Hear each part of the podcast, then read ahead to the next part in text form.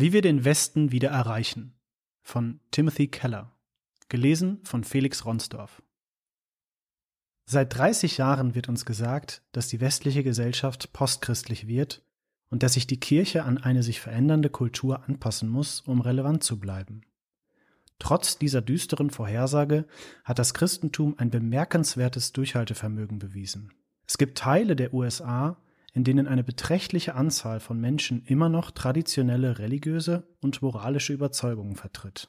Während die Mitgliederzahlen in den Großkirchen zurückgegangen sind, ist dies bei den evangelikalen Kirchen weitgehend nicht der Fall. Es wäre vielleicht zutreffender zu sagen, dass die USA heute nicht durch und durch postchristlich sind, sondern vielerorts immer noch von christlichen Sprenkeln durchzogen ist. Aber der allgemeine Rückgang des christlichen Einflusses im Westen ist unbestreitbar. Jede Generation wird weniger religiös und weniger christlich als die vorherige. Knapp zwei Drittel der Kirchen in den Vereinigten Staaten verzeichnen unveränderte oder sinkende Besucherzahlen. Während Religion allgemein als ein soziales Gut oder zumindest als gutartig angesehen wurde, sehen immer mehr Menschen die Kirche als schlecht für die Menschen und als ein großes Hindernis für den sozialen Fortschritt.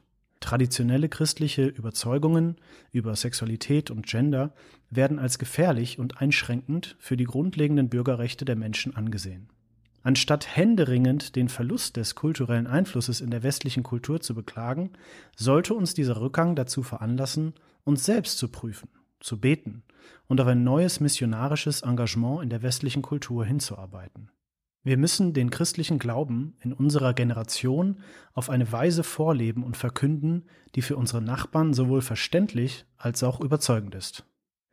Die Hauptherausforderungen für diese Art von Begegnung sind über die Jahrhunderte hinweg dieselben gewesen.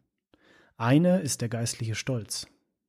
Jonathan Edwards reflektierte darüber, wie Erweckungen oft durch menschlichen Stolz untergraben wurden, der sich in unnötiger Uneinigkeit, Zerrissenheit und Stammesdenken unter Christen manifestieren kann.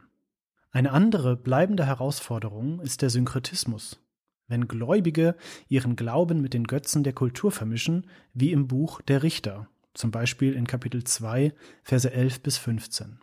Auch wenn wir vielleicht nicht zum buchstäblichen Polytheismus verleitet werden, müssen Christen im Westen heute sicherlich der Verlockung kultureller Götzen widerstehen, besonders denen, die politische Macht oder soziale Relevanz versprechen.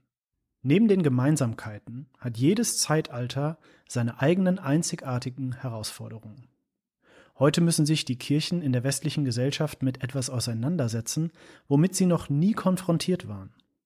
Einer Kultur, die ihrem Glauben zunehmend feindlich gegenübersteht und die nicht nur nicht christlich ist, wie in China, Indien und den Ländern des Nahen Ostens zum Beispiel, sondern postchristlich. Was sind die größten Hindernisse, mit denen wir in unserer gegenwärtigen kulturellen Situation konfrontiert sind? Jahrhundertelang konnten Christen davon ausgehen, dass jeder um sie herum an eine heilige Ordnung glaubte, eine transzendente, übernatürliche Dimension der Realität, die der Grund für absolute moralische Werte war und ein Leben nach dem Tod versprach. Alle Kulturen glaubten an einen Standard von richtig und falsch, dem die Menschen unabhängig von ihren Gefühlen verpflichtet waren. Sie glaubten daher auch an objektive Schuld und Sünde und daran, dass die Probleme des menschlichen Lebens gelöst werden, wenn wir uns mit dieser heiligen Ordnung verbinden, anstatt einfach für uns selbst zu leben. Natürlich waren sich Muslime, Hindus, Buddhisten und Animisten, sogar gewaltsam, uneinig darüber, was diese heilige Ordnung war und lehnten die christliche Darstellung davon ab. Aber alle waren sich einig, dass sie existierte und wir einen Weg finden mussten, mit ihr in Berührung zu kommen. Die spätmoderne Kultur ist die erste Kultur, die auf der Ablehnung einer heiligen Ordnung beruht. Im Namen der individuellen Freiheit erklärt die heutige Gesellschaft, dass es keine transzendenten Realitäten gibt, denen wir uns anpassen müssen. Stattdessen wählen wir unsere eigenen Werte und schaffen unseren eigenen Sinn im Leben. Wissenschaft, Kunst und Unterhaltungsindustrie lehren, dass die einzigen heiligen Tiefen die sind, die wir in uns selbst finden. In der Tat, wenn es in der heutigen Kultur ein moralisches Absolutum gibt, dann ist es, dass wir nicht sagen dürfen, dass es absolute moralische Werte gibt, geschweige denn eine heilige Ordnung, an der sich alle Menschen ausrichten müssen. Solche Aussagen würden die Menschen unterdrücken und ihre Freiheit einschränken. Frühere evangelistische Strategien gingen davon aus, dass fast jeder diesen gemeinsamen Glaubenssatz einer heiligen Ordnung hat, dass es einen Gott, ein Leben nach dem Tod, einen als wahr geltenden moralischen Standard und ein Sündenbewusstsein gibt. Wir könnten dies die religiösen Punkte nennen, die Evangelisten bei ihren Zuhörern voraussetzen konnten. Evangelisation bedeutete einfach, die Punkte zu verbinden, die die Zuhörer bereits besaßen, um die Wahrheit des Evangeliums zu beweisen. Die heutige Kultur hingegen glaubt, dass das, wovor wir Rettung brauchen, die Idee ist, dass wir Rettung brauchen. Wie also evangelisiert man Menschen, denen jegliches Gefühl für Sünde oder Transzendenz fehlt oder denen die traditionelle grundlegende religiöse Infrastruktur wie der Glaube an ein höheres Wesen oder das Leben nach dem Tod fehlt? Die Kirche im Westen musste sich dieser Situation bisher noch nicht stellen. In den USA verbringt der Durchschnittsbürger mittlerweile zweieinhalb Stunden am Tag mit sozialen Medien. Im Jahr 2015 war der durchschnittliche Zwölftklässler vier Stunden am Tag online. Jüngere Menschen verbringen viel mehr Zeit im Internet und sind stärker davon geprägt. Sherry Turkle vom MIT sagt in Reclaiming Conversation, dass die zunehmende Zeit in sozialen Medien mit einem messbaren Verlust an Empathie korreliert, der Fähigkeit, sich in die Lage eines anderen hineinzuversetzen. Immer mehr scheint das, was draußen ist, weniger real zu sein als die eigenen Gedanken und Gefühle. Das bedeutet, Technologie vermittelt die Narrative und Überzeugungen der säkularen Moderne in Bezug auf Identität, Freiheit, Glück und Relativismus auf eine eindringliche Art und Weise, die weit über das hinausgeht, was Fernsehen, Radio oder Kino jemals leisten könnten. Es bedeutet auch, die Technologie gibt uns nicht nur andere Überzeugungen, sondern sie verändert auch die Art und Weise, wie wir sie bilden. Überzeugungen werden nur dann gewählt, wenn sie zu dem passen, wie wir uns selbst sehen wollen und können leicht verworfen werden, wenn sie es nicht tun. Die Herausforderungen für geistliche Entwicklung in einer solchen digitalen Kultur sind beträchtlich. Unsere traditionellen Modelle der biblischen und geistlichen Unterweisung durch ein paar Stunden öffentlichen Gottesdienst und eine Kleingruppe sind unzureichend um den Auswirkungen der rund um die Uhr verfügbaren digitalen Technologie während der Woche zu begegnen. Unsere Modelle der theologischen Ausbildung geben uns ein festes Verständnis der biblischen Lehre, was unverzichtbar ist, aber sie versagen darin, die Glaubensvorstellungen der Kultur zu dekonstruieren und bessere christliche Antworten auf die Fragen des spätmodernen menschlichen Herzens zu geben. Überall im Westen und anderswo erleben wir eine zunehmende politische Polarisierung.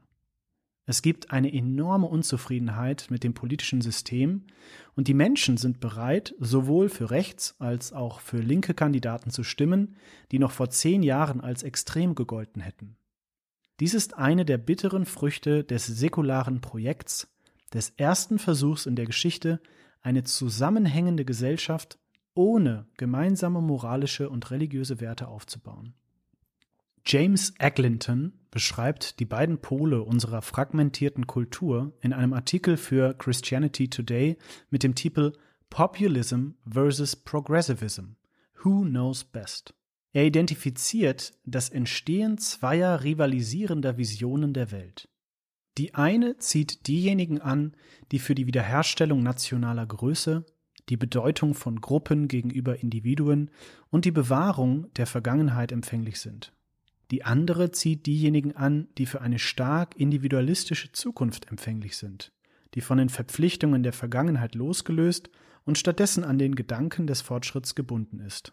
Entscheidend ist, dass jede dieser kulturellen Kräfte auch diejenigen abstößt, die sich als unempfänglich für sie erweisen. Aus diesem Grund sprechen unsere Kulturkommentatoren heute von zwei USA, zwei Brasiliens und zwei Vereinigten Königreichen. In jeder dieser Konstellationen wandert die Bevölkerung zu den entgegengesetzten polaren Extremen. Die eine dieser Ansichten macht einen Götzen aus der individuellen Freiheit, die andere aus dem Volk und der Nation, aus Blut und Boden. Beide sind säkular. Es fehlt der transzendente Gott und etwas Geschaffenes und Irdisches wird vergöttert. Die große Gefahr besteht darin, dass Kirchen sich in dieser Polarisierung verfangen und zu bloßen Werkzeugen entweder einer linken oder einer rechten politischen Koalition werden. In den USA zum Beispiel entwickelt sich derzeit sowohl ein blauer Evangelikalismus, also demokratisch, als auch ein roter Evangelikalismus, also republikanisch. Ersterer spricht über ethnische und wirtschaftliche Gerechtigkeit, schweigt aber über die biblischen Lehren zu Themen wie Sexualität, Geschlecht und Familie.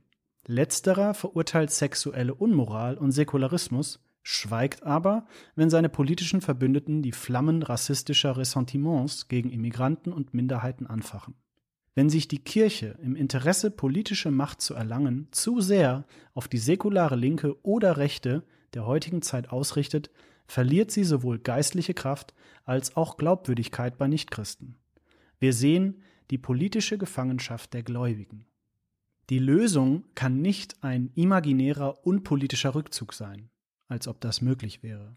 Christen müssen lernen, etwas Neues zu tun, sich politisch zu engagieren, aber kritisch, ohne vor einer herrschenden Ideologie zu kapitulieren, um wirklich Salz und Licht in der Gesellschaft zu sein, anstatt Teil ihres Verfalls.